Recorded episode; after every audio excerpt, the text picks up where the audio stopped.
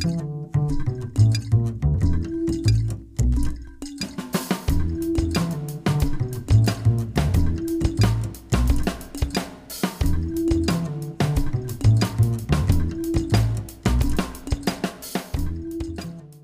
pessoal, cá estamos em mais um episódio do ICPcast, o podcast Direito Penal do Instituto de Ciências Penais, o ICP.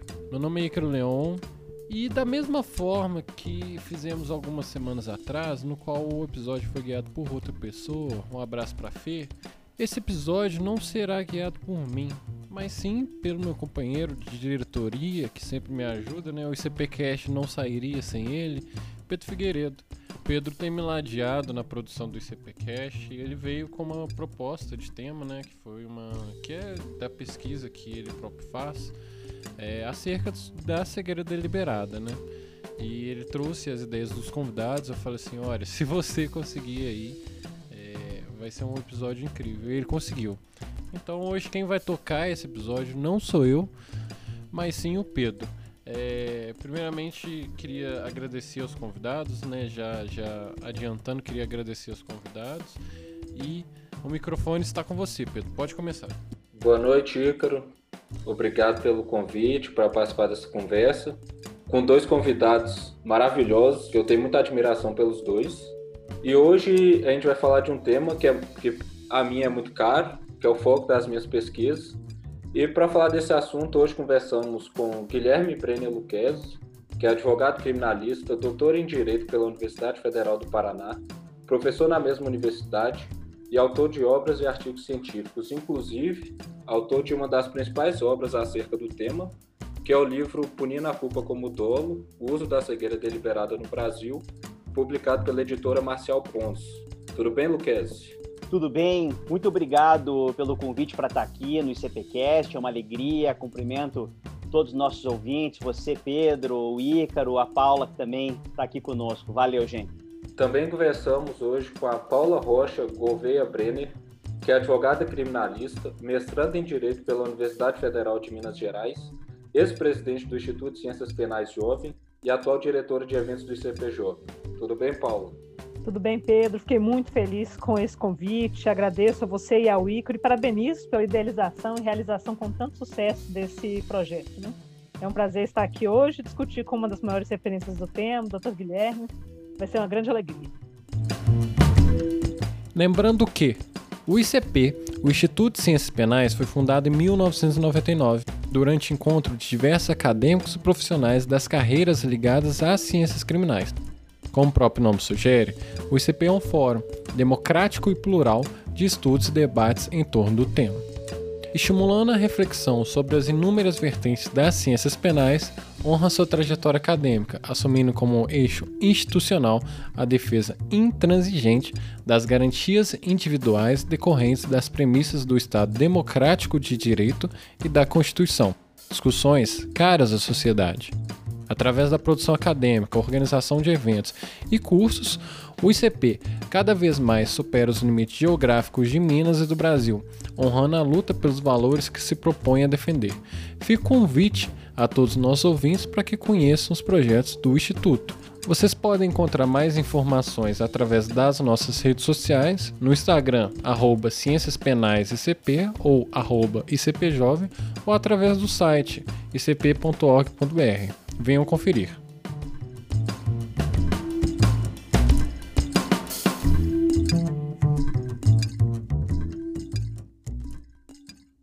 É, já passando para o assunto em si, apesar da, da cegueira deliberada não ser uma temática propriamente nova, esse é, ainda é um assunto pouco tratado no âmbito da graduação, é, das pós-graduações ainda pouco tratado.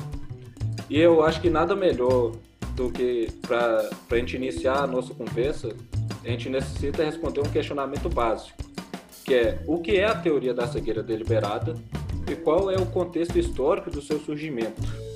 Para a gente poder situar né, a cegueira deliberada no âmbito do direito penal brasileiro, é preciso dar primeiro um passo atrás. Né? Eu não considero propriamente a cegueira deliberada uma teoria é, Pedro, porque ela não é um algo que tenha sido desenvolvida teoricamente no seio da academia.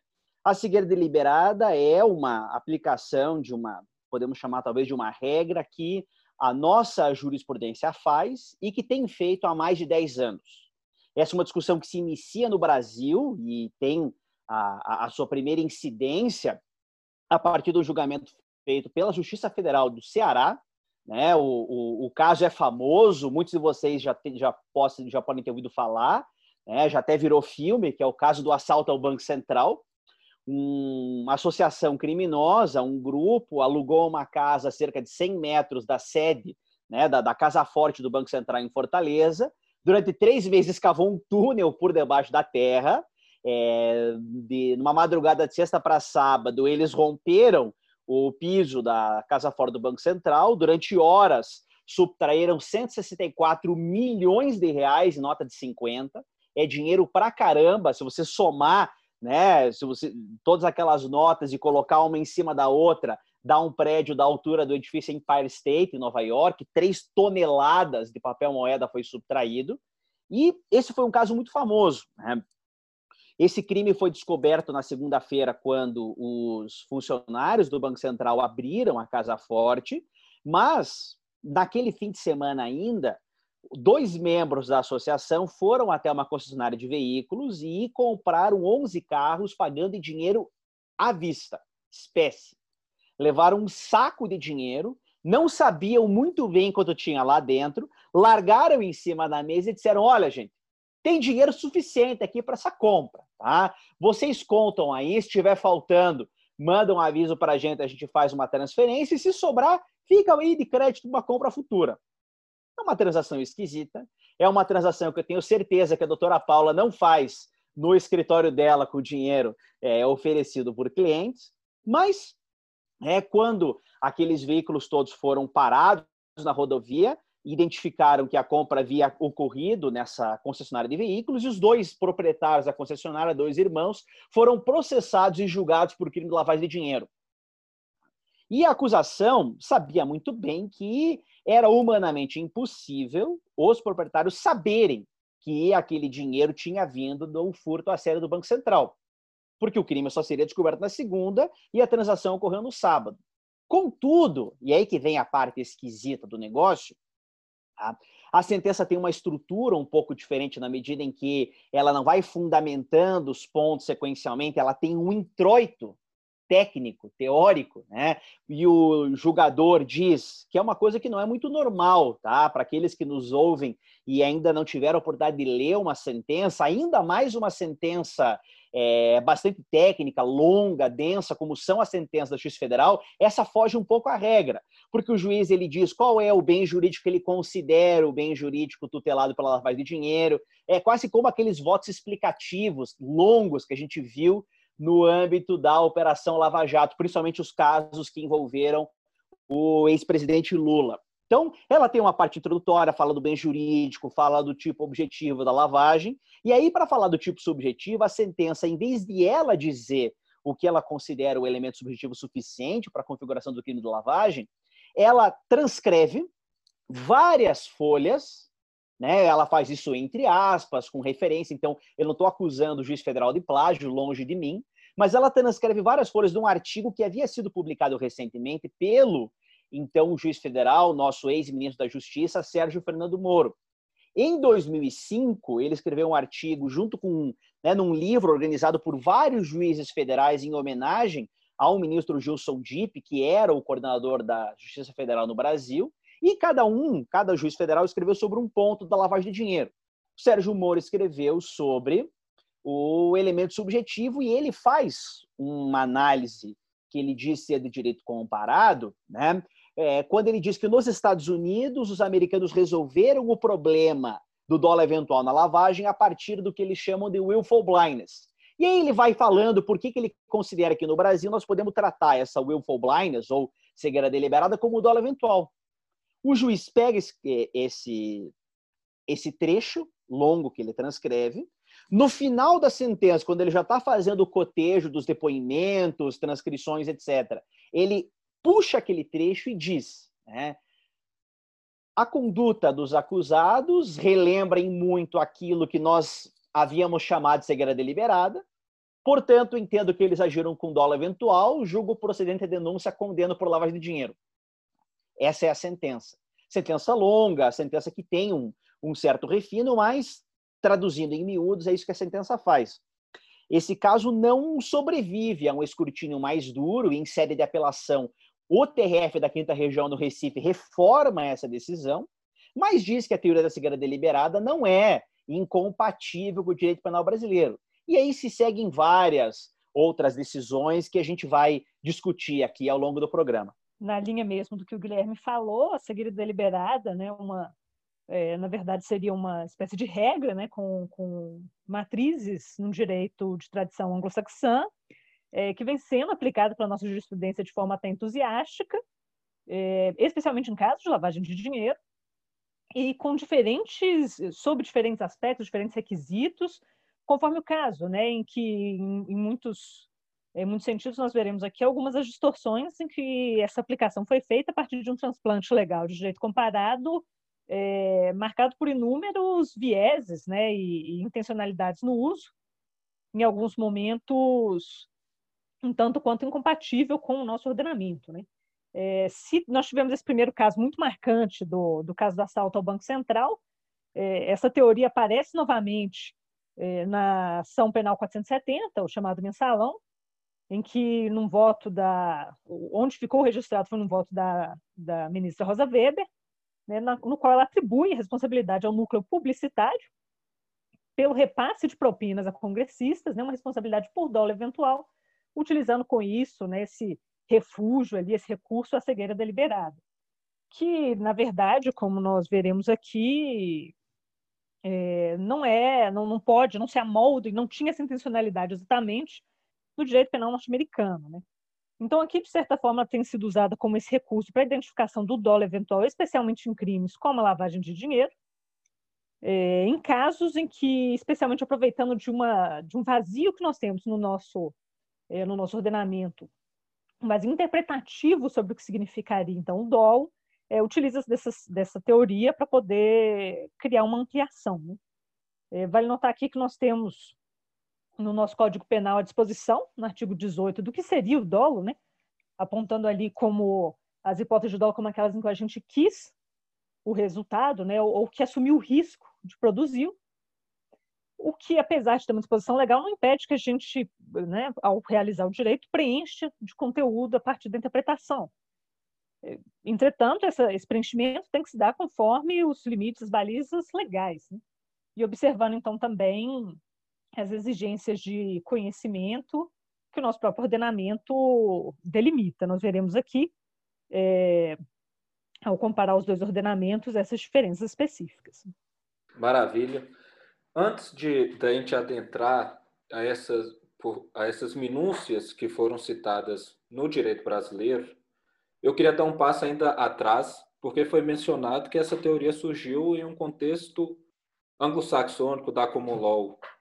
Eu queria dar um passo atrás e entender como essa teoria surge nesse contexto e como é a, a criação, as especificidades da responsabilidade subjetiva criminal nesse contexto, porque uma parte da, da crítica realizada a, essa, a esse transplante legal de, dessa teoria para o direito brasileiro reside um pouco nessa, nessa diferença de construção da responsabilidade subjetiva em um contexto civil law e um contexto common law. Vocês podem delinear para a gente essa, essa formação lá no contexto common law?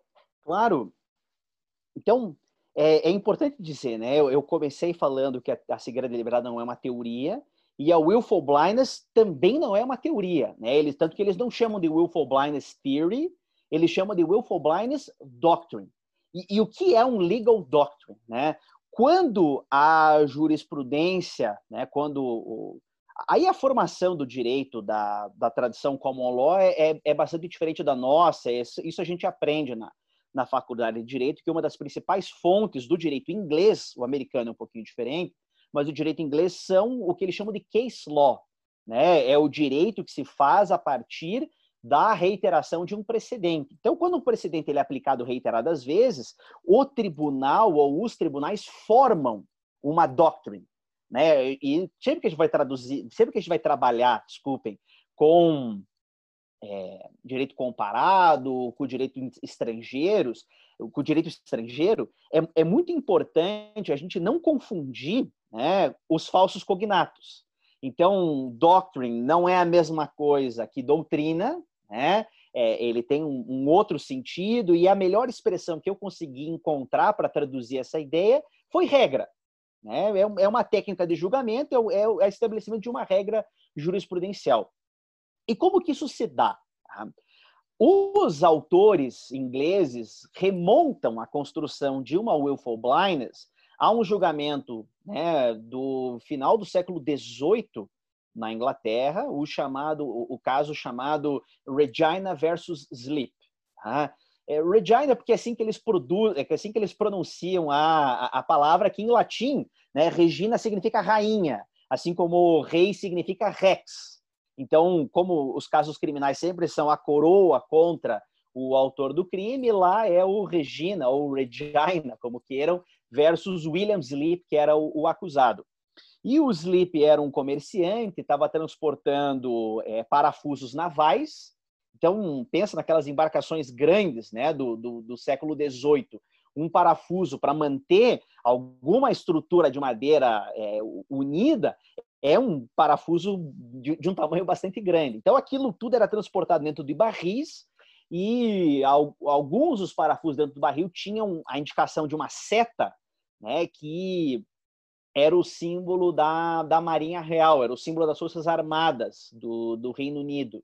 E na, na fiscalização, na alfândega, encontraram aquelas, aqueles parafusos com uma marcação de origem militar e ele foi preso por estar desviando bens em, que, que, que pertenceriam à coroa. É, ele alega que ele comprou aquele barril fechado, que ele não sabia o que tinha dentro, e, se, e começou uma discussão ali na corte é, de, de Lordes se a ignorância dele ela tinha alguma repercussão no caso ou não, e chegaram até a dizer que se houvesse uma demonstração de que ele não soube somente porque ele não queria saber e ele estava em uma situação de autocolocação em estado de ignorância, aquilo até poderia ter alguma repercussão, mas acabaram passando por cima e é, tem lá uma menção muito breve a uma ideia de ignorância deliberada nesse caso. Mas o Glenville Williams, que é um, um autor muito, muito celebrado, muito festejado do direito, é, do direito criminal inglês, ele aponta que a regra de que o, o desconhecimento né, quando for autoprovocado, pode ser tratado como conhecimento, é uma regra muito antiga que remonta desde os textos de Edward Coke e, e outros autores tradicionais da, da common law, e é uma regra que se encontra durante todo, durante todo o tempo, mas os tribunais às vezes esquecem que ela é uma, uma regra de incidência bastante limitada. Né? Você não pode simplesmente é, tratar todo o caso de ignorância como sendo um caso de ignorância deliberada, porque você vai acabar tendo um problema. E no direito americano também remontam à existência de um caso no início do século XIX, julgado pela Suprema Corte dos Estados Unidos. É um, um caso de possível estelionato. Eu não vou entrar em detalhes porque a gente também não tem é, tanto tempo. Então, o caso, eu recomendo que vocês façam a leitura, é United States versus Spur, julgado no início do século XIX pela Suprema Corte dos Estados Unidos, mas a partir dali, muito pouco se desenvolveu na, na jurisprudência americana sobre a willful blindness. Tá? E aqui eu acho importante fazer um, um, uma consideração inicial também. Não existe um direito penal americano. Considerando o modelo de federação que eles têm, é uma federação diferente, muito menos unitária do que a nossa, cada um dos 50 estados federados tem competência legislativa para legislar sobre as mais diversas matérias, inclusive matéria penal e matéria processual penal. Então, cada estado tem o seu código penal, cada estado tem o seu sistema judicial, então, cada estado tem a sua Suprema Corte que vai poder definir regras diferentes a respeito do que é ou não é crime. Para além disso, considerando que eles têm também uma união e um sistema federal, existe um direito penal federal americano, esse sim, legislado pelo Congresso Nacional, e o sistema judiciário federal também vai poder aplicar as regras é, desse direito penal federal. Então, você tem 51 sistemas que coexistem. E durante séculos, esses 51 sistemas tinham poucos encontros e muitos desencontros entre si. Até que na década de 60, existe um instituto, o American Legal Institute, né, mais ou menos semelhante aqui aos institutos dos advogados que a gente tem é, no Paraná, em Minas Gerais, e aproveito para mandar um abraço aqui para o meu querido presidente do Instituto dos Advogados de Minas Gerais, professor Felipe é, Martins Pinto.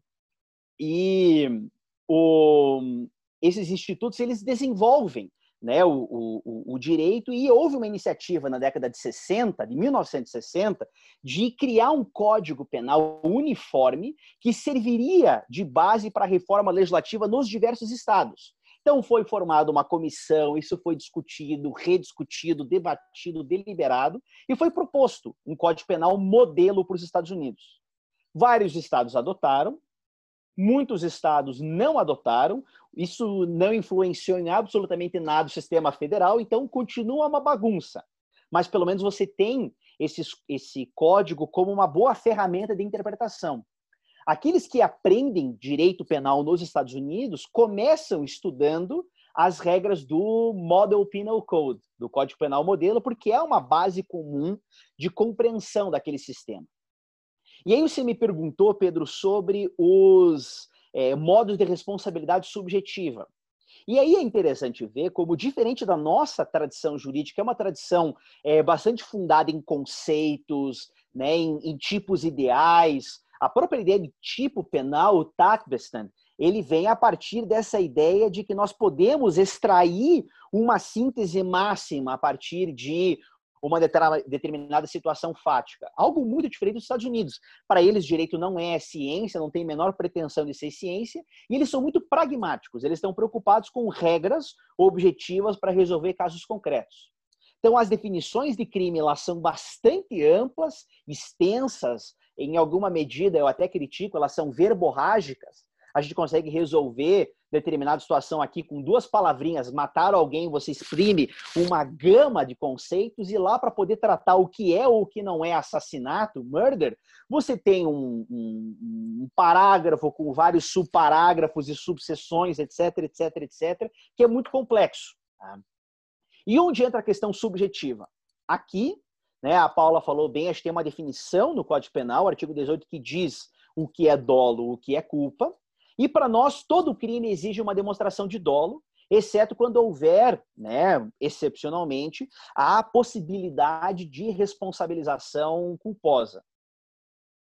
No direito penal americano, isso é um pouco confuso, porque veja só, a definição legal de crime, além de conter uma série de requisitos objetivos, ela vai dizer qual é o elemento subjetivo que se exige, ou melhor, qual é o elemento subjetivo cuja presença a acusação precisa demonstrar. Então, lá eles já estão preocupados desde esse momento com estándares probatórios.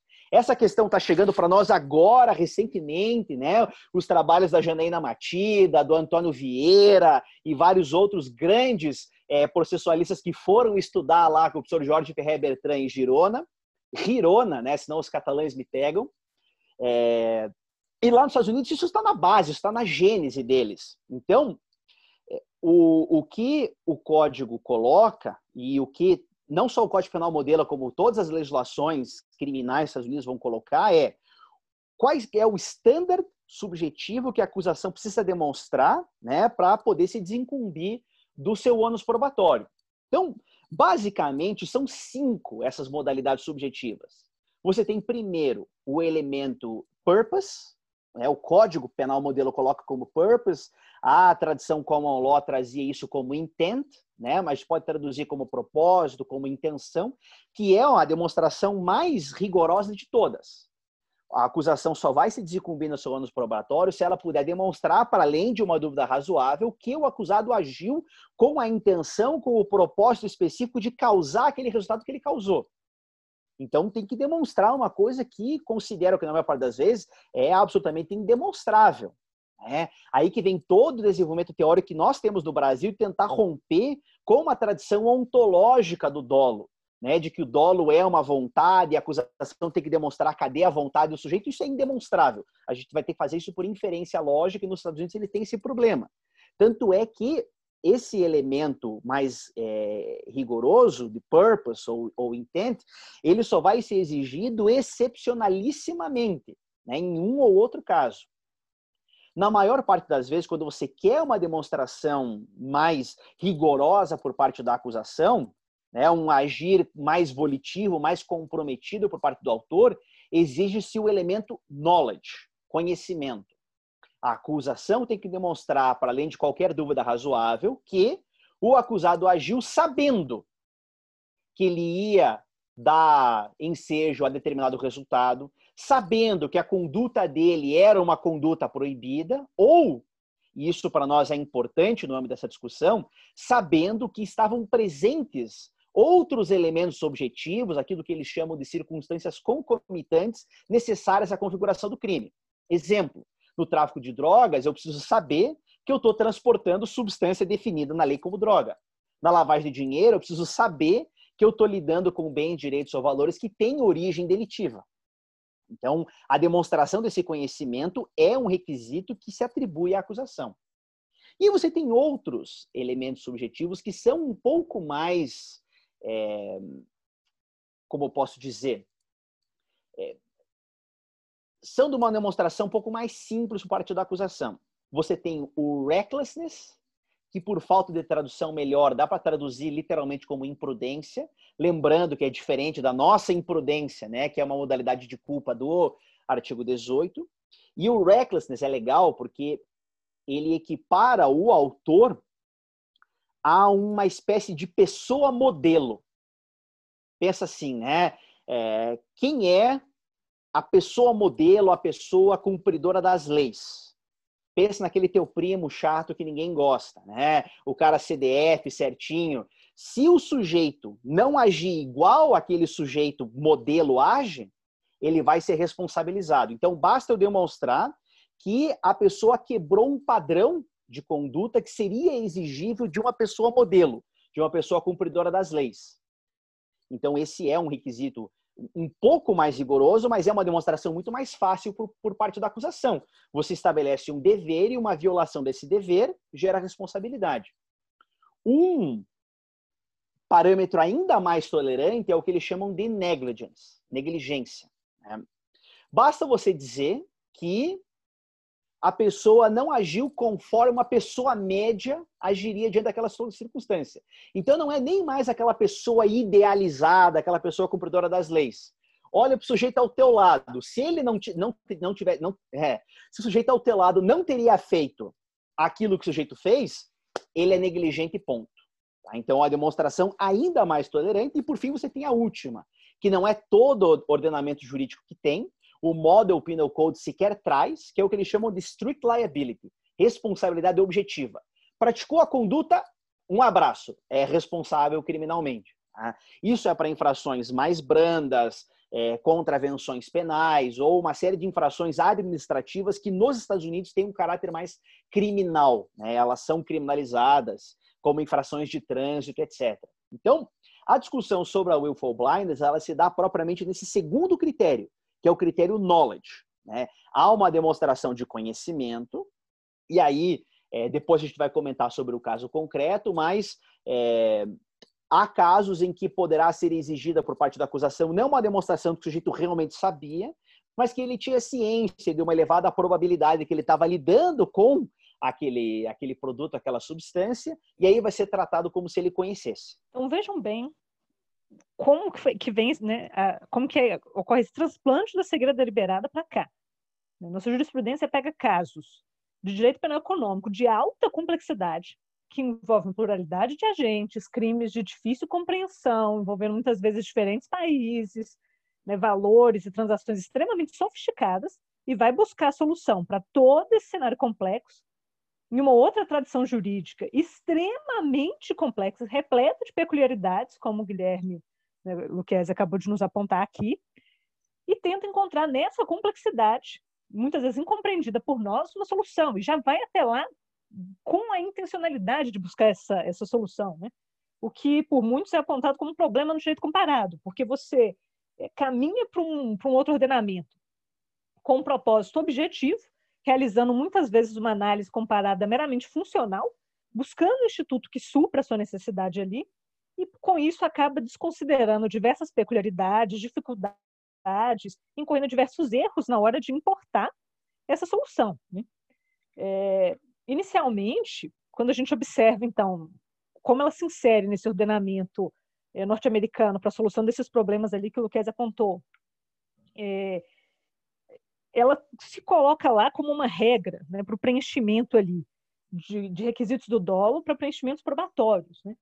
É, num ordenamento em que nós não temos então essa lei posta, que vai variar em diversos estados, e em que a própria disposição do Model, é, do Model Penal Code sofre de certas críticas. Né? Tem diversos trabalhos, por exemplo, do Ira Robbins, defendendo justamente que a cegueira deliberada, mesmo lá, ao ser aplicada no knowledge, serviria, de certa forma, para manipular o que é o knowledge expandir, que ela seria melhor, uma categoria melhor aplicada, talvez, é, para solucionar problemas probatórios no recklessness. Então, mesmo lá, é, tem algum ar de, de, controversão, embora seja aplicado na jurisprudência. Né? E em diferentes precedentes, ela exigiu diferentes requisitos. É, e ao ser trazida, então, para o Brasil, apesar dessas controvérsias lá, ela é trazida sobre diferentes perspectivas. Né? Eu separaria, acho que a princípio, três grupos de casos. Né? Um primeiro grupo de casos em que ela é trazida como é, de forma muito similar à abordagem é, do common law, numa ideia de que o agente deveria acreditar subjetivamente numa alta probabilidade de que o fato existiu, é, e criou barreiras, evitando conhecer o resultado ali, mas que ele teve uma desconfiança, ele se deparou com indícios, etc. É, o que muitas vezes se confunde com o nosso próprio dolo eventual. O nosso dolo eventual resolveria a questão. Acho que eu vou daqui a pouco passar a bola para o Kes e ele, ele aprofunda nisso aqui. É, num segundo grupo de casos, em, em, que ela é trazida, de certa forma, é, com, com problemas ali é, de tradução, de interpretação, em casos em que há um desconhecimento absoluto, muitas vezes são os casos dos chamados administradores blindados. Né? O agente já cria barreiras antes que qualquer indício chegue até ele. Ele não deixa que chegue a ele qualquer tipo de informação, de forma que ele tem um absoluto desconhecimento dos fatos. Né? E então, para a solução desse tipo de circunstâncias, em que nós não poderíamos falar em um dolo eventual, ela é trazida ali é, para tentar possibilitar essa imputação, e, e um terceiro grupo de casos, é, em que nós temos problemas probatórios, em que se importa a cegueira deliberada como uma forma, talvez, de, é, de se identificar o dolo, quando, na verdade, não há provas suficientes para uma condenação. E vejam bem, como o Luquez apontou ali, né, essa teoria aplicada lá como um estándar de provas mínimas, o que se precisa provar para o júri, não como substitutivo de provas ou de uma ausência de provas. Mesmo lá é necessário que se construa esse acervo. Né? Então, quando a gente traz isso para cá, com essa leitura já enviesada, né? uma série de correlações ilusórias, armadilhas cognitivas de interpretação, é, e criando ali uma, uma, uma, substituição do que nós exigiríamos de uma prova é, nós geramos uma série de inconsistências. Então vamos lá, né? O Luquez apontou os elementos subjetivos do dolo lá, e eu tra traria aqui os elementos é, do tipo subjetivo no Brasil. Quando nós falamos aqui do dolo, é, como, no, como eu comecei dizendo ali no artigo 18, né? É o agente que quis ou que assumiu o risco de produção do resultado. Esse querer é, fundamentou durante muito tempo uma teoria volitiva do dólar no Brasil, em que se exigia essa representação da vontade ali nos escritos da Hungria e etc., em que trazia diversos problemas, porque a prova de um elemento puramente psicológico é extremamente problemática. É, e isso houve uma evolução, uma longa discussão, debate doutrinário. Aqui nós temos obras excepcionais sobre isso, né, como o texto do Eduardo, é, do Eduardo Viana, trabalhando no dolo como compromisso cognitivo em que se expõe justamente o problema em pensar a vontade como um elemento psicológico. Né? É, é tradicional que se traga aquele caso antigo do Lachman, né, em que dois indivíduos em uma feira fazem uma aposta se um deles conseguiria atirar no chapéu de, um, de uma menina que está a uma longa distância entre eles. Né? Eles apostam toda a sua propriedade é, em que eles acertariam o chapéu. E é claro que isso é uma aposta, num caso extremamente assim, previsível, que poderia dar algo errado, né? São uma feira, as pessoas movendo, cheio, já beberam todas, enfim. E, e eles acertam e acabam lesando, né? matando aquela, aquela menina. É óbvio que nenhum dos dois tinha vontade de perder todas as suas propriedades que eles tinham acabado de apostar, e muito menos vontade de. Né, coloca em questão ali a vontade deles, de fato, é, no sentido psicológico, nesse sentido mais tradicional possível, de é, lesionar e matar aquela pessoa. E nisso se começa a trabalhar com os conceitos normativos atributivos de dolo. Uma ideia de que você, tendo os dados, o conhecimento dos fatos, com isso você ganha um domínio sobre essas circunstâncias, sobre as circunstâncias típicas, sobre o risco de realização desse tipo penal, que cria um vínculo com o fato ali, um vínculo, um compromisso com aquele fato que justifica e que fundamenta a sua responsabilidade. Né? E a responsabilidade por dolo é mais grave, bem mais grave que a responsabilidade por culpa. Então, essa responsabilidade viria não então de uma vontade, naquela percepção tradicional, mas da atribuição dessa vontade quando nos, as circunstâncias fáticas demonstram ali que você dominava os riscos e que é, aquilo poderia lhe ser atribuído de forma normativa. Agora, diante disso, então, nós temos como um elemento básico central do dolo o conhecimento. Inclusive, isso vem numa previsão legal, quando vem lá no artigo 20, no erro de tipo, né, o recado dado pelo legislador de que qualquer falha nesse, nesse, nesse ponto cognitivo de conhecimento é, inviabiliza uma responsabilidade dolosa. Então, menos o conhecimento nós temos que ter. E a partir desse ponto do conhecimento, a gente pode trabalhar aqui o que se compreende como cegueira deliberada, no sentido de que, né, como eu falei há pouco, há pouco né, nós podemos ter um desconhecimento parcial, que é quando o indivíduo ele já teve suspeitas, viu uma circunstância estranha ali, né, nos casos que o, que o Luquezzi trabalhou, por exemplo, né, o cara chega com o dinheiro todo, para pagar à vista uma monte enorme em notas e falar, olha, conta aí, tá com a grana toda aqui para esse monte de carro e que é uma circunstância toda duvidosa, que gera suspeitas, tem já algum conhecimento ali. Né? Então, isso talvez afaste o artigo 20, nós já podemos trabalhar, isso já poderia ser interpretado talvez como um dólar eventual. Agora, nas hipóteses do administrador blindado, que tudo se complexifica, que é quando a gente não deixa que chegue a ele nada, nenhum dado, né, já, já querendo se aproveitar disso, né? Pensa, ele é um administrador da empresa, sabe que pode acontecer algo, ele fala, então, a partir de agora eu não quero saber de nada, de forma a se blindar de qualquer conhecimento que ele seria acessível se ele estivesse exercendo né, é, uma fiscalização, acompanhando esses dados que, que lhe estavam disponíveis. Né? E aí, nesse caso, um desconhecimento absoluto que vem um dos maiores problemas no transplante da cegueira deliberada, né? uma das funções latentes que o, que o Luquezzi fala. Então, acho que eu vou passar a bola de volta aqui para a gente discutir mais um bocado esse ponto. Então, essa questão do administrador, do administrador blindado, ela é, ela é um pouco diferente, ela é um pouco mais complexa, porque eu tenho cá minhas dúvidas, Paula, se isso é uma questão de tipo subjetivo e que o dólar eventual vai resolver. Porque, vamos lá, vamos, vamos dar um passo atrás, tá? A discussão do willful blindness nos Estados Unidos, e você lembra muito bem o, o texto do Ira P. Robbins, um texto excelente, que ele fala das chamadas instruções de avestruz. Tá? E fica aqui um alerta para vocês. Tá? Eu, eu, vejo muita gente tratando ah, a teoria, teoria da cegueira deliberada ou a teoria do avestruz, ou a teoria de do avestruz. Não é para confundir uma coisa com a outra. Tá? Vamos lá.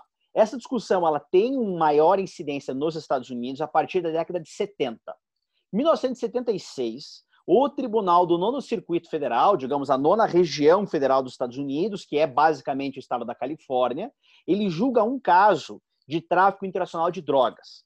É, o caso é United States versus Jewel. Você tem dois amigos que descem de San Diego, do sul da Califórnia, até Tijuana, na fronteira dos Estados Unidos com o México. Eles estão lá num bar tomando cerveja, mescal, tequila e tudo mais.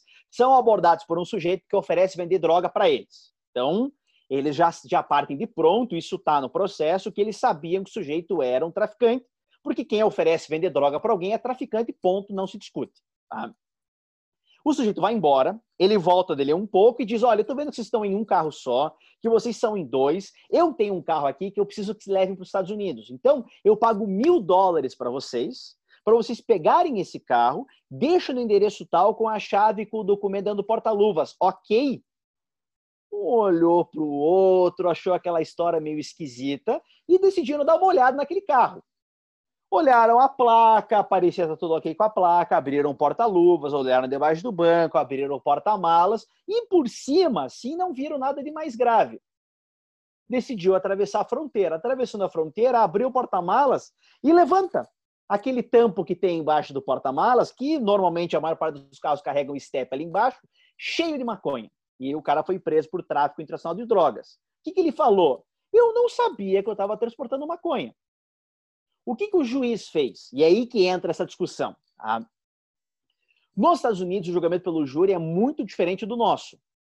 Aqui, quem já participou de júri simulado, já assistiu a uma sessão do júri, sabe que os jurados, os sete, ficam ali inertes, incomunicáveis, ficam assistindo a, passivamente a horas de debate que eles muitas vezes não conseguem entender, porque o promotor e o advogado estão falando de assunto técnico, legítima defesa, e o jurado não foi explicado muito bem o que, que é aquilo, ou às vezes ele tem que entender numa explicação de uma hora e meia. Eu, quando eu dava direito penal para geral com meus alunos, eu passava três, quatro aulas falando de juridicidade para poder explicar o que, que é legítima defesa. Né? O pessoal tem que entender ali no seco com duas pessoas que discordam, tentando explicar o que, que é aquele negócio. E ele recebe dois papeizinhos, um escrito sim, um escrito não perguntam: ah, houve materialidade? Sim ou não? Houve autoria? Sim ou não? Você absolve o acusado? Sim ou não? Acabou o júri.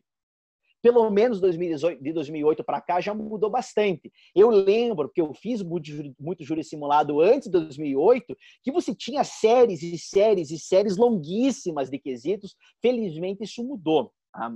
Nos Estados Unidos é diferente se vocês já tiveram a oportunidade de assistir 12 Homens e uma Sentença, ou para usar um exemplo mais contemporâneo, não é americano, mas a lógica é muito parecida. Está passando agora 12 jurados no Netflix, recomendo, série belga, maravilhoso. Né? Os jurados eles ficam numa sala e eles têm que discutir o caso. A votação lá é diferente, porque sentam três juízes ali no, no, no, processo belga, que eu não sei vocês, eu achei aquele processo, para quem já assistiu, esquisitíssimo. É, são umas interpelações e umas, como é que se diz, umas é, acariações no meio do julgamento, um negócio bizarro, mas vale a pena porque o caso é bom. Fecha parênteses. No júri americano, então, os jurados eles têm oportunidade de discutir e você tem uma divisão muito clara de que é papel do juiz e o que é papel do jurado. O juiz compete julgar o direito e o jurado compete julgar tão somente o fato. Então, como é que o jurado vai decidir? Ele recebe uma orientação do juiz, que lá eles chamam de instruções ao jurado. Né? E o, o juiz ele explica mais ou menos como é que a regra se aplica. Nesse caso do traficante mexicano, o juiz dá a seguinte instrução: fala, olha, o crime de tráfico de drogas exige uma demonstração de conhecimento. Então, o Ministério Público tem que provar, para além de qualquer dúvida razoável, que o acusado sabia que ele estava transportando droga. Ok? Ok. Contudo, há uma regra que permite, sabendo que essa demonstração de conhecimento é uma, é uma demonstração praticamente impossível, a Paula já falou um pouco disso com relação à vontade, né? sabendo que essa é uma demonstração difícil, vocês podem entender que, se ele tivesse ciência de uma elevada probabilidade de que ele estava transportando drogas e ele só não quis saber para ele poder alegar desconhecimento caso ele fosse pego, vocês podem condenar ele como se ele conhecesse. Então, essa instrução, né, tem um juiz de Chicago, que é o Richard Posner, que dá esse apelido, né? Essa é uma instrução de avestruz, porque diz aquele que se comporta como um avestruz, quer dizer, tá ali, vê o perigo, esconde a cabeça debaixo da areia para não ter que enfrentar o perigo, isso é equivalente a conhecimento. E eles aplicam essa regra nos Estados Unidos por quê? Porque a legislação, a jurisprudência deles, de algum modo, admite. A relação deles com o princípio da legalidade é diferente. Né? Então, quando a gente traz para o Brasil, você dizer que essa operação que lá é contestada é equivalente a dólar eventual é um problema. Né? E essa é uma, uma espécie de decisão que a gente encontra os tribunais dando, e ela é um tipo de decisão esquisita. Só que se fosse só isso, era simples. O problema é que essa história de cegueira deliberada caiu no gosto da nossa magistratura, caiu do gosto da nossa jurisprudência.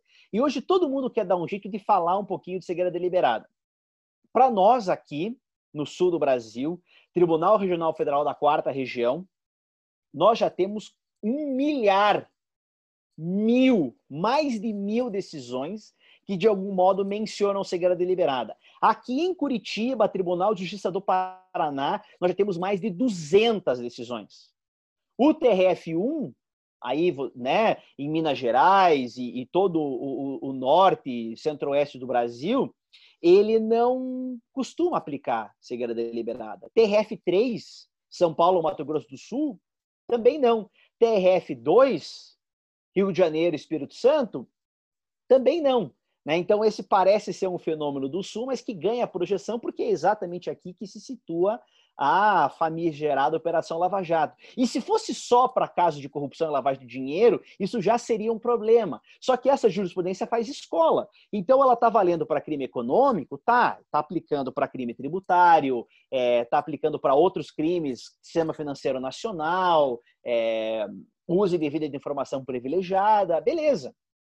Mas no TJ do Paraná, aqui, mais de 200 decisões, a gente está aplicando para furto, a gente está aplicando para receptação, para apropriação indébita e principalmente para tráfico de drogas. A gente sabe qual é o perfil do cliente do tráfico de drogas no Brasil hoje, na maior parte das vezes defendido pela Defensoria Pública. Então, a gente pega esse raciocínio que não é lá muito bem desenvolvido nos Estados Unidos, traz para o Brasil, isso gera um problema, porque há quem use como a, a, Paula tocou nesse ponto, né? Há quem use como uma forma de você refutar a alegação de desconhecimento por parte do acusado, então deixa de ser uma teoria, uma tese de direito material, e você está usando ali mais como uma tese probatória, que é um perigo muito sério. E aí tem uma série de sub-raciocínios, né? O, o juiz que entende que o acusado tinha um dever de saber, um dever que não está previsto em lugar nenhum.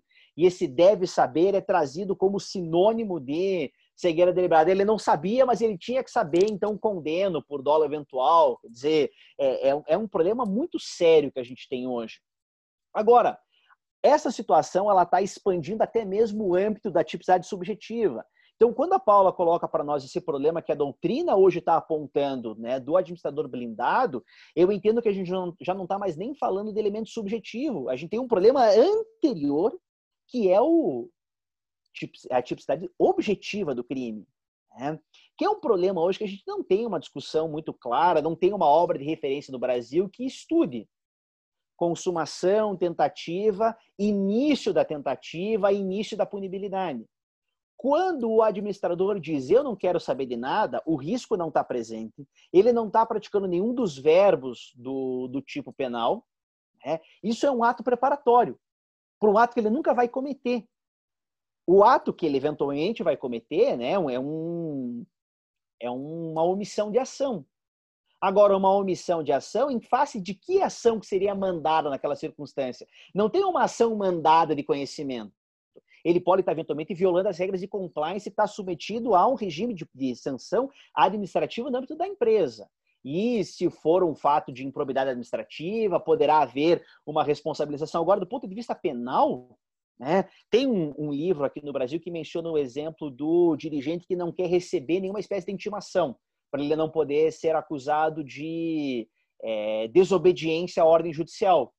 Agora, se ele não recebe a intimação, qual é o ato criminoso que ele pratica? Ou, se é uma omissão de ação, qual é a ação mandada que ele poderia, de fato, agir? Né? Nós aprovamos recentemente, no, na primeira jornada de Direito Penal e Processual Penal, um enunciado muito legal, que a Paula vai poder comentar com vocês depois, né? que fala sobre a necessidade de você ter um poder de agir concreto em fase de uma omissão de ação. Não basta dizer que o acusado não agiu.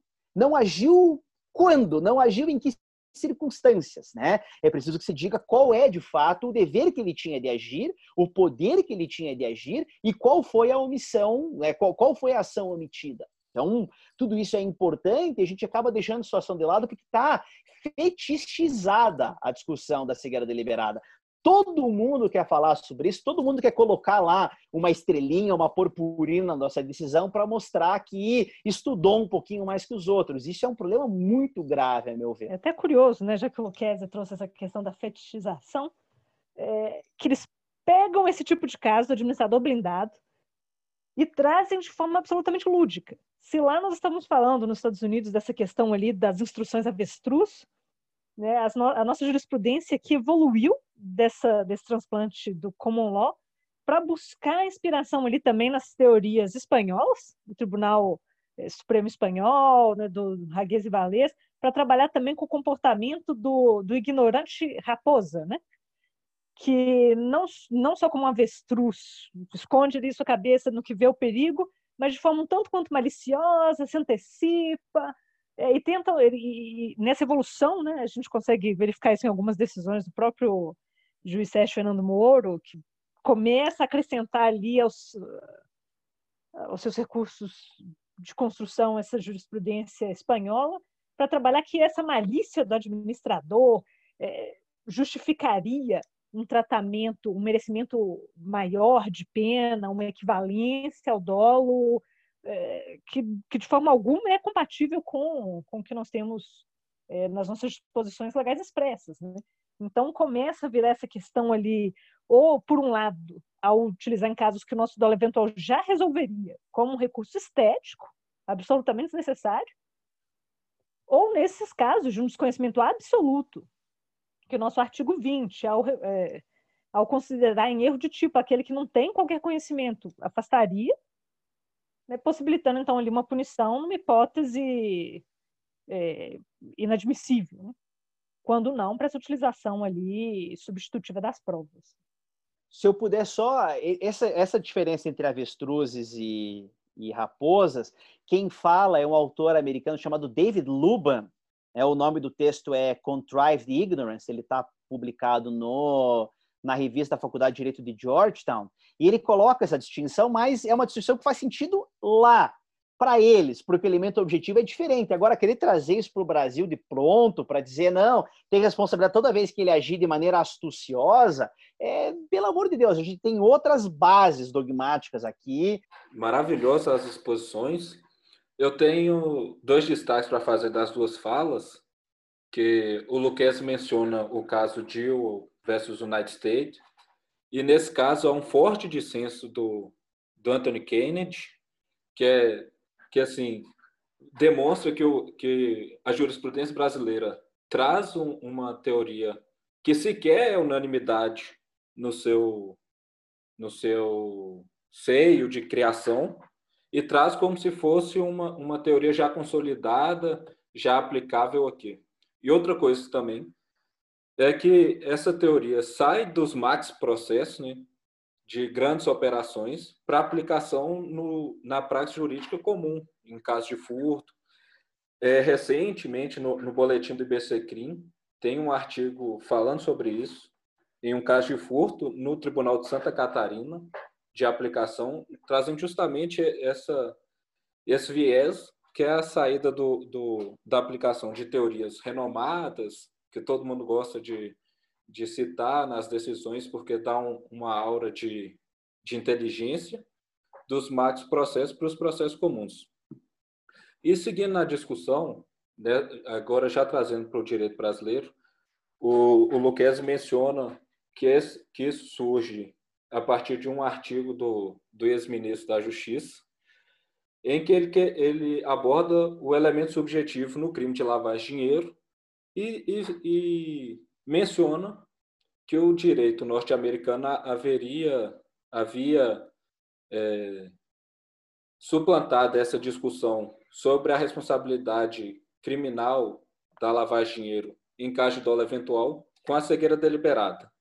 Eu queria que vocês mencionassem essa, é, como tem sido essa aplicação da teoria da cegueira deliberada no Brasil, e aí também, como já foi mencionado, a aplicação no voto da ministra Rosa Weber na, na, na, na ação penal 470 do mensalão, porque há uma crítica, inclusive no, no livro do Luquezzi, sobre essa uma falsa tradução de um, de um de uma expressão em que, quando, quando eu, eu li sobre o assunto, eu, eu vi mais como um, um malabarismo jurídico para adequar a teoria que estava na, na, no estrangeiro para adequar a nossa teoria, a nossa dogmática do direito brasileiro. Eu queria que vocês explicassem como tem sido essa, essa, essa importação, essa aplicação no dia a dia do direito brasileiro e quais foram essas falhas ao transportar do direito americano para o direito brasileiro. A, a Paula tocou nesse assunto já na, nas falas anteriores dela, então vamos lá. O artigo 18, inciso 1 do Código Penal define dolo. Né? Dolo é quando a gente quis o resultado ou assumir o risco de produzi-lo. Eu não vou me estender sobre o conceito de dolo, porque a, Paula já falou, mas o fato é que nas interpretações antigas, né, esse artigo 18 é da reforma da parte geral de 84. Antes de 84, na parte geral de 1940, essa mesma disposição, com essa mesma redação, estava no artigo 15. E já desde há muito tempo, o ministro Nelson Hungria dizia que o direito penal brasileiro, o Código Penal Brasileiro, havia adotado uma teoria volitiva sobre dolo, havia adotado a teoria do consentimento, segundo a qual né, a distinção entre a culpa e o dolo seria o fato do agente consentir ou não com o resultado. Se ele agiu consentindo com o resultado, ele pratica conduta com dolo eventual. Se ele age não consentindo com o resultado, haveria a culpa consciente. Isso assim está superado há bastante tempo. Né? Tem um artigo muito legal que o Alaor Leite publicou, está num livro em homenagem ao professor René Dotti, que ele chama Hacking a Nelson Hungria. Ele está interpretando ali o crime da apropriação indébita e né, a diferença com a o Troia, né, a infidelidade patrimonial do direito penal alemão.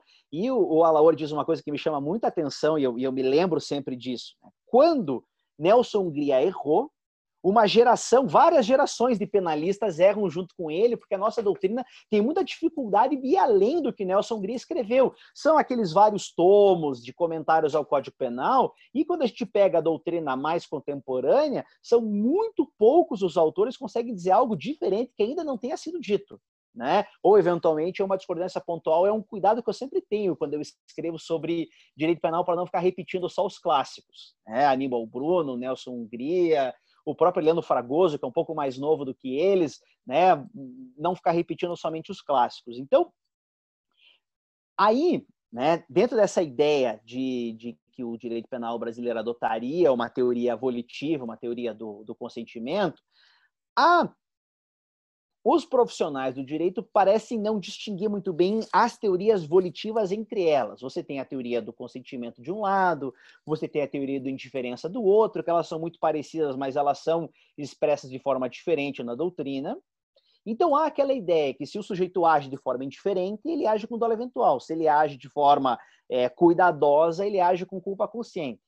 Pois bem, partindo dessa lógica, que não é declarada, mas certamente isso está introjetado, é uma coisa, no mínimo, subconsciente, para não dizer consciente, porque eu não tenho prova disso, eu não posso acusar sem provas. Né? É, o fato é que, ao trazer essa aplicação americana para o Brasil, naquele primeiro artigo de 2005, isso está repetido na obra do ministro Sérgio Moro em 2007, é, ele diz: Estados Unidos resolveu o problema do dólar eventual pela willful blindness, é um erro, porque lá eles não trabalham com a figura do dólar eventual, mas é um, é um erro que a gente é, aceita, né? tem liberdade poética para falar algumas coisas. Agora, o fato é que a expressão que ele coloca lá é, é que nos Estados Unidos exige-se awareness of a high probability, ciência de elevada probabilidade, segundo qualquer dicionário. Agora, ele traduz a expressão awareness of a high probability como indiferença quanto a uma elevada probabilidade. Essa expressão indiferença não aparece em lugar nenhum nos textos americanos, né? Indifference ou qualquer outra expressão que ele faça às vezes não está lá. Awareness aparece várias vezes, mas a gente sabe que a awareness é ciência. Isso é trazido como um elemento indispensável da configuração de segredo deliberada. Talvez, né, para poder fazer essa aproximação de cegueira deliberada, dólar eventual, porque indiferença, indiferença, né? Aquela coisa. E isso acaba contaminando a maior parte das decisões que se seguem. O próprio voto da ministra Rosa Weber, eu considero ele, ainda que eu discorde do que está escrito lá, é um voto que eu respeito, porque é um voto que enfrenta a questão e ela fala longamente sobre a temática. Então, as minhas divergências aqui, elas são conceituais e elas são, é, né, a gente chega nelas a partir de uma análise, uma reflexão. O que a ministra Rosa Weber faz no seu voto é que ela efetivamente diz quais são os critérios, quais são os requisitos que ela entende necessários para configurar cegueira deliberada. E ela analisa isso a partir do crime de lavagem de dinheiro. Então, ela não pretende teorizar amplamente sobre cegueira deliberada como pretendem alguns. Então, o que, que ela diz? Para que haja dolo eventual, é preciso, primeiro, que o sujeito tenha ciência de uma elevada probabilidade que ele está lidando com bem direitos ou valores que são provenientes de infração penal. Então, primeiro requisito, com relação a ele, não tenho divergência. Segundo requisito, é preciso que ele se haja com indiferença quanto a essa ciência. Isso é um problema, porque está lá e ninguém diz de onde veio. Né? E aí, terceiro lugar, é preciso que essa ignorância seja uma ignorância deliberada. Portanto, é, é necessário que o agente tenha a possibilidade de confirmar ou de infirmar a sua suspeita, né, mantendo-se prolongadamente em um estado de ignorância. Isso está mais semelhante a aquilo que os americanos colocam. A, a, minha, a minha discordância é a inclusão do elemento indiferença e né, a passagem automática para a figura do dólar eventual. Entendo que não é bem assim. Né? É... Agora, como eu disse, se os juízes tivessem única e exclusivamente como problema a identificação equivocada do dólar eventual, a gente teria esse problema mais ou menos contido. O problema é que esse guerra deverá ter sido usado para tanta coisa, né? para é, você refutar uma eventual alegação de desconhecimento por parte da defesa, você criar deveres que a lei não prevê, né? Você colocar lá como um enfeitinho na tua decisão e aí a defesa já não sabe mais muito bem do que recorrer, né? Lembram aquela discussão que, que o professor Auri Lopes Júnior coloca, o Gustavo Badaró coloca de correlação entre acusação e sentença, né? Eu não posso condenar por algo que não, tá, não esteja na denúncia. Como é que eu vou recorrer de algo se eu não sei pelo que, que eu fui condenado. Se eu fui condenado por saber, ou se eu fui condenado porque eu deveria saber, ou se eu fui condenado porque eu agi de maneira indiferente pela cegueira deliberada. Né? Eu preciso que eu saiba o que, que eu estou fazendo. Então, essas decisões, considero, são muito perigosas. Isso, isso é um problema real. Essa questão da indiferença é até muito interessante, porque ela não só não aparece nesses grandes casos da, do common law, na seara criminal, como também ela é objeto de análise num caso debatido em 2011 pela Suprema Corte Americana, um, na verdade um leading case civil, mas que trabalhou nesse nesse plano a questão da cegueira deliberada, que é o Global Tech Appliances versus SEB, né, e que nesse caso expressamente a Suprema Corte ao revisitar o tema em 2011 afasta a possibilidade de é, consideração do recurso à indiferença ou à passividade.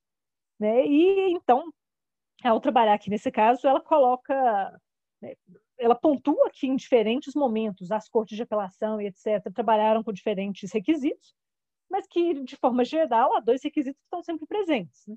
que seria é, essa crença subjetiva do agente é, nessa alta probabilidade de que o fato existia, né, das circunstâncias do injusto estarem presentes, e na evitação do agente deliberada né, de tomar os conhecimentos, né, a adoção de passos efetivos, medidas efetivas é, para evitar a confirmação dessas circunstâncias. Então, esses seriam os dois requisitos sempre presentes e de forma alguma indiferentes. Né? E eu não sei até onde essa, essa no momento da tradução, como o Kes ele falou, é, busca, assim, de certa forma, uma identificação com o nosso dolo eventual, né, até por já estar ali como intenção ao buscar esses, essa solução, né, um exercício de direito comparado já enviesado, ou se também se inspira, de certa forma, em alguns trabalhos do, da, da doutrina espanhola, né, que construiu é, toda essa ideia de uma ignorância deliberada em torno da indiferença. É, tem um texto é até disponibilizado no, no, na plataforma Cervantes, para quem quiser ter acesso, do, do Raguez e Valês, né, na, na, dogmática espanhola, e tem também a resposta a ele, o comentário a ele pelo, pelo professor Luiz Greco. Os dois estão na mesma plataforma e, e é bem interessante. E o Raguez e Valês trabalha justamente com essa ideia de uma indiferença, é, interpretando no comportamento do agente, que ao evitar a adoção desse conhecimento, expressaria uma violação à norma é, equivalente ao dolo é, e um merecimento de pena. E são páginas sobre, sobre isso que vale a leitura, é interessante, é, até para que se possa reforçar a crítica também. Então, é feita essa, essa importação dessa forma, e que gera uma série de distorções. Né? Já que o Pedro aqui nos perguntou sobre aplicação, acho que eu sintetizaria, já, já comentei, mas é, uma aplicação coerente sobre três grupos de casos. Inicialmente com essa equiparação ao dólar eventual, onde na verdade ela seria supérflua, é, não que ela equivale ao dólar eventual, mas em que a situação já poderia ser resolvida com o nosso próprio ordenamento. Então ela é usada ali como adorno, né? O Kézia que falou aquela questão de mostrar ali que estudou um pouquinho mais, um negócio do estrangeiro, coloca uma outra língua ali, fica sofisticado. Um segundo grupo de casos em que puxa essa ideia de uma indiferença que não está presente, que é curioso, que ao retomar a teoria volitiva, ela, a princípio, em alguns casos, vai demandar muito mais esforço probatório, porque você teria que provar em tese essa indiferença, um elemento subjetivo, volitivo, psicológico, é, em outros ela gera uma, uma expansão desnecessária né, em relação às teorias cognitivas que nós, nós temos hoje. E, em um terceiro grupo de casos, em que ele é aplicado, na verdade, em situações de ausência de prova, como uma validação de provas indiciárias. É até muito curioso, tem também um estudo, né, um livro é, do Deltan Dallagnol, sobre um aspecto processual, é, trabalhando ali com, com as provas, né, as lógicas das provas é, no processo penal. E que num dos capítulos ali ele faz também um estudo comparado norte-americano, buscando, né, importando uma teoria de provas é, indiciárias, uma ideia de inferência pela melhor explicação. E ele trabalha com a ideia de que, entendo uma, os indícios encontrados indicando uma melhor explicação, somados a uma ausência de explicação alternativa pelo acusado, permitiriam, então, é, né, que se validasse isso enquanto prova efetivamente, não como mero indício, é, em que ele fundamenta em, em posicionamentos é, de direito comparado. Mas, veja bem, você somando isso com essa ideia de segredo deliberada, como um substitutivo de prova, isso gera uma, uma distorção perigosíssima no sentido de inversão do ônus de prova. Por, por quê? o agente acusado passa a ter que provar que de fato desconhecia e que esse desconhecimento não é autoprovocado. Além de ele faz toda uma construção ali para tentar fundamentar que isso não viola ali o direito à permanência em silêncio, né? Porque, na verdade, o que você estaria valorando não é o silêncio do acusado, mas a ausência de uma explicação alternativa, como um reforço ou uma confirmação de prova indiciária. E isso se soma àquelas, àqueles problemas todos que o Luquezzi trouxe aqui de uma ideia de de que o administrador estaria numa posição ali é, em que não seria crível que ele né, pudesse não possuir esses conhecimentos. E aí trazem ali questões de omissão de deveres, é, sem que se confirmem, às vezes, deveres concretos, e por essa inferência, pela melhor explicação, resolvem o caso sem qualquer tipo de, de substância probatória. Né? Então, acho que eu, eu vejo três grupos de casos em que se aplica a cegueira deliberada, e em nenhum deles como um recurso que pareça positivo, né? que possa suprir alguma lacuna que nós tenhamos, alguma dificuldade que o nosso ordenamento é, não possa né, resolver. Inclusive, né, como nós começamos a discutir aqui no artigo 18, nós temos a definição de dolo e de culpa. Né? O Kese falou aqui que a questão da culpa é extremamente excepcional, o princípio da excepcionalidade dos crimes culposos. Então, veja bem, nosso ordenamento vai trazer ali os tipos penais e ele vai prever quando houver um crime culposo. A ausência desse crime culposo não indica uma lacuna de punibilidade, mas uma escolha político-criminal do nosso legislador por não punir um crime culposo. Então, no que você traz teoria para expandir ali as hipóteses de dolo, eventu eh, de dolo eventual e a punição de agentes, você não está comatando uma lacuna. Mas você está contrariando, na verdade, uma escolha expressa do legislador. E aí é uma outra discussão, uma outra discussão sobre escolhas políticas criminais, o que, que se quer tipificar ou não. Eu até brincaria e traria aqui o nome do, da própria obra do, do, do. Acho que leitura imprescindível para quem quer aprofundar nesse tema, que punindo a culpa como dolo. Né? Então, sobre essa ideia de, de uma lacuna, uma necessidade né, de, de se punir um merecimento de pena nesses crimes, acaba se expandindo para hipóteses inadmissíveis. A gente já vai passando para o final do, do episódio. É, desde já eu queria agradecer muito a participação da Paula e do Luquezzi. Uma verdadeira aula. Inclusive, a minha, a minha, o meu interesse pelo tema veio, veio justamente da participação do Luquezzi no, no episódio do Salve Melhor Juízo, que eu acho magnífico aquele episódio.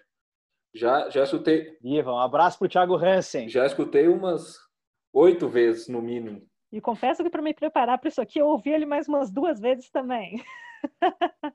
eu achei magnífico aquele episódio.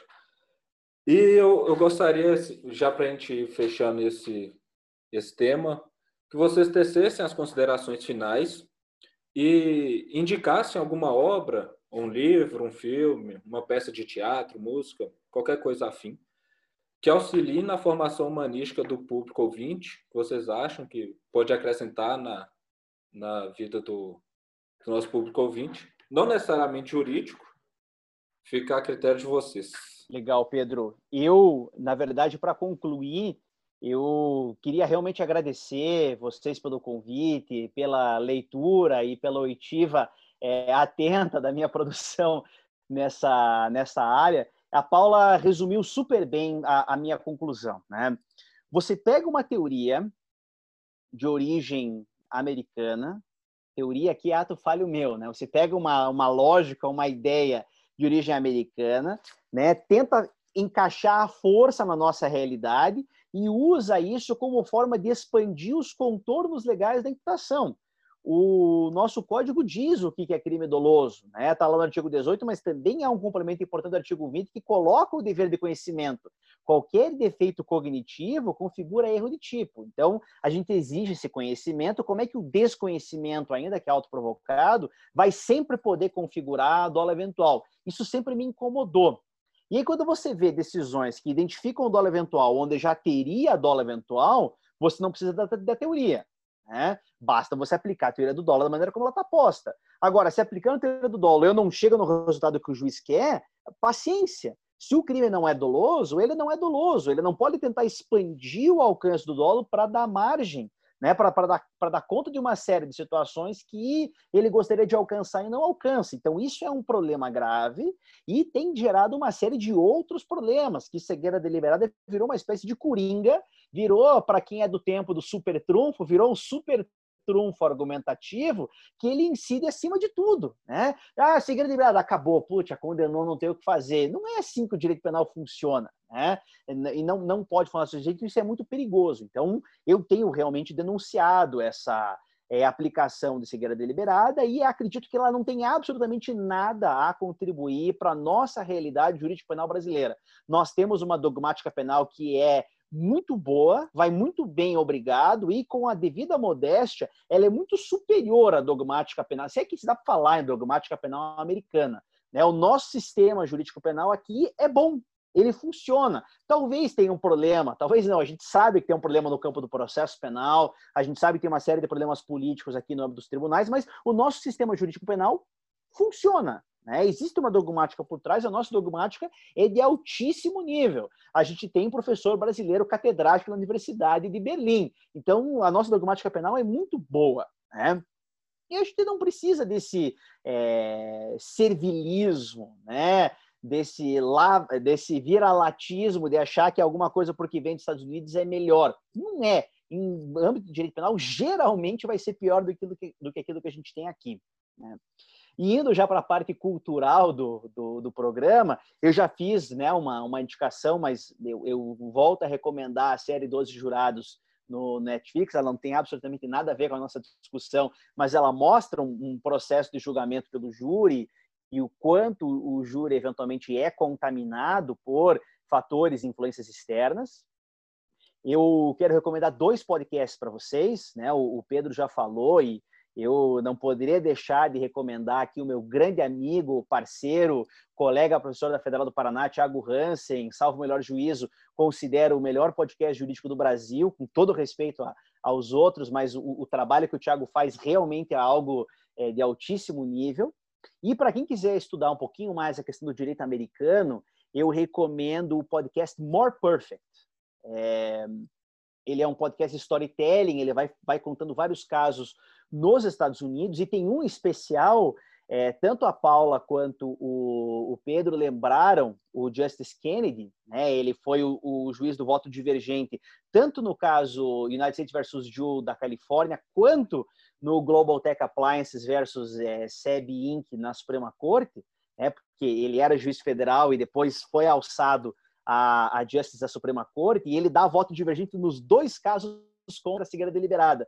No More Perfect tem um episódio muito bacana que fala do, do caso Citizens United, que é um problema de financiamento de campanha nos Estados Unidos, e que tem todo um, um trecho para falar o quanto o Kennedy era, até se aposentar recentemente, a pessoa mais poderosa dos Estados Unidos porque na Suprema Corte Americana você tem cinco justices conservadores, cinco justices é, liberais ou progressistas, ou enfim, qualifique-os como você quiser, e o Kennedy estava no meio, e hora votava com a ala da esquerda, hora votava com a ala da direita, e achei legal que o caso que ele realmente, a situação que ele escolheu para afirmar a posição e se diametralmente contra, foi a aplicação da willful blindness. Né?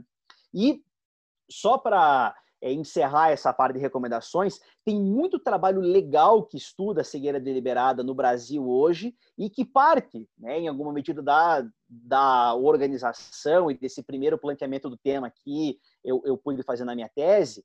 E a Marcial Pons publicou no ano passado a dissertação de mestrado do Lucas Pardini, aí da Federal de Minas Gerais, que fala sobre o dirigente empresarial que age em omissão de ação em cegueira deliberada, é um texto bacana. E tem dois textos que ainda estão no prelo para publicação, mas tem a tese de doutorado do Guilherme Seulin, da PUC Rio Grande do Sul, que ele dá um passo além daquele que eu dei. Então, o meu trabalho, de maneira alguma, tem a pretensão de encerrar a temática da cegueira deliberada. E também na Federal da Bahia, a Camila Hernandes estudou cegueira deliberada no âmbito da lavagem de dinheiro e também faz uma série de considerações interessantes. Ela me falou nesse fim de semana que vai publicar o, o livro, então em breve vocês vão ter mais bibliografia para estudar o tema. Mas eu queria deixar o meu grande abraço é, para vocês, mais uma vez, um agradecimento ao Ícaro, ao Pedro e, e à Paula pelo altíssimo nível do nosso debate aqui. E fico à disposição de vocês nas minhas redes sociais. É, eu sempre respondo todo mundo que me procura. Valeu, pessoal. Bom, para concluir, eu acho que como o Kes bem apontou, eu me encontro no mesmo posicionamento de não ver qualquer aplicabilidade do nosso interesse para a nossa doutrina no uso da segredo deliberada aqui. É, nós fomos bastante críticos, eu acho, com esse, com esse transplante legal do, do direito comparado, o que talvez seja uma mensagem até negativa, né? mas eu queria talvez trazer um, um, uma observação positiva sobre o que tudo isso proporcionou. Né? Se ela não é, é de certa forma, interessante na sua implantação aqui, até mesmo perigosa, e traz uma série de problemas práticos na sua aplicação, ela também teve um efeito extremamente positivo, que foi o de promover um debate muito interessante na nossa, na nossa dogmática, numa revisitação do tema do dolo, com trabalhos assim, brilhantes e, e uma intensidade de discussões que tem um condão, eu acho, de promover, talvez, é, uma consolidação de um, de um novo posicionamento, né, de um, de uma precisão, de uma melhor aplicação, quem sabe, né, disso aqui mais para frente. Bom, é, dito isso, eu acho que eu recomendaria fortemente essa obra do Lucas Pardini, que o, que o Guilherme Kess indicou aqui. É, a obra se chama Imputação Dolosa do Crime Homicídio Impróprio ao Empresário em Segredo Deliberada, publicada pela Marcel Pons. É, o Lucas Pardini desenvolveu uma pesquisa muito minuciosa aqui na, na UFMG, é uma das referências nossas aqui sobre o tema, e ele defende justamente a possibilidade de aplicação é, da segredo deliberada. Ele fez uma defesa, uma defesa bastante corajosa do tema, é, e eu acho que é uma leitura que vale a pena é, pelos apontamentos críticos que traz. Né? E eu acho que é muito interessante também, quando a gente estuda o direito comparado, a gente tentar acessar as fontes e é muito interessante que o direito americano proporciona esse acesso de forma que poucos direitos o fazem. Né? Então, se vocês jogarem aí o nome de todos esses casos que nós trabalhamos aqui, vocês conseguem encontrar as legal opinions que o próprio tribunal emite, são curtinhas, às vezes 8, 14 páginas ali, resumindo os casos, como as nossas emendas fazem, né? Não sei se, acho que o Luquez aqui já tem o Legal Bar americana lá, pode falar disso muito melhor, eu posso estar cometendo impropriedades aqui. Mas vocês conseguem achar tanto diretamente pelos tribunais quanto publicadas pelas law, law reviews, né? A Harvard Law Review, por exemplo, publica diversos é, dessas legal opinions. Então, se vocês jogarem lá o United States versus Jewel, é, United States versus Spur, o caso Heredia também, é, o Global Tech Appliances versus SEB, e está tudo disponibilizado lá, são leituras bem curtinhas, em que vocês conseguem ver, de fato, como foram articulados esses, é, esses requisitos por lá, e como que, na verdade, é feito o tratamento aqui, às vezes fica até mais complexo, quando lá eles são realmente muito simples, isso vem em pouquíssimas linhas, é, e aí parece, como o próprio Lucas falou aqui, que é algo super sofisticado, que nós estamos indo buscar lá, enquanto nossa doutrina aqui está muito é, mais avançada e tem discussões muito mais profundas e complexas sobre isso. Agradeço demais, meninos, foi um prazer muito grande estar aqui. Esse podcast de vocês está sensacional. É, vocês, um projeto de grande sucesso que vocês idealizaram, que estão e que estão com tudo aí seguindo nessa. Foi um prazer enorme e um grande desafio falar aqui com o Kes e pôr é, referência, e o texto dele acho que iniciou as discussões aqui, deu uma orientação é, para as críticas, e os textos todos que vêm na sequência não tem como não fazer referência e não tem como não partir com essa base é, da obra dele. E ele mesmo não indicou, já faço então a indicação aqui, está na Márcia Alfonso, Punindo a Culpa como Dolo, o uso da cegueira deliberada no Brasil, o livro aqui do Guilherme Luquezzi. Obrigada, pessoal, um abraço. Bem, gente, é... primeiramente, já se encerrando, né, eu gostaria de agradecer aos convidados, agradecer pelas contribuições que eles trouxeram, é... pela disponibilidade deles estarem aqui hoje, fico muito feliz com isso. É... Como Pedro propriamente disse logo no começo, realmente a teoria, quer dizer, o Guilherme falou que não é uma teoria, mas é, a temática da cegueira deliberada realmente não é um assunto muito abordado nos cursos de graduação e pós-graduação. Eu tive contato recentemente com ela também, um contato mais aprofundado, mas igual reitero também a fala do Pedro que isso que hoje o episódio vai servir de uma verdadeira aula para os nossos ouvintes. Mas muito obrigado. Agora fica o convite que eu sempre deixo aqui aos nossos ouvintes, que é acompanhar os projetos do ICP nas redes sociais. Vocês podem encontrar a gente no Instagram, é arroba Ciências Penais ICP, arroba ICPjovem, ou através do site icp.org.br. Mas, novamente, muito obrigado, um abraço e até a próxima.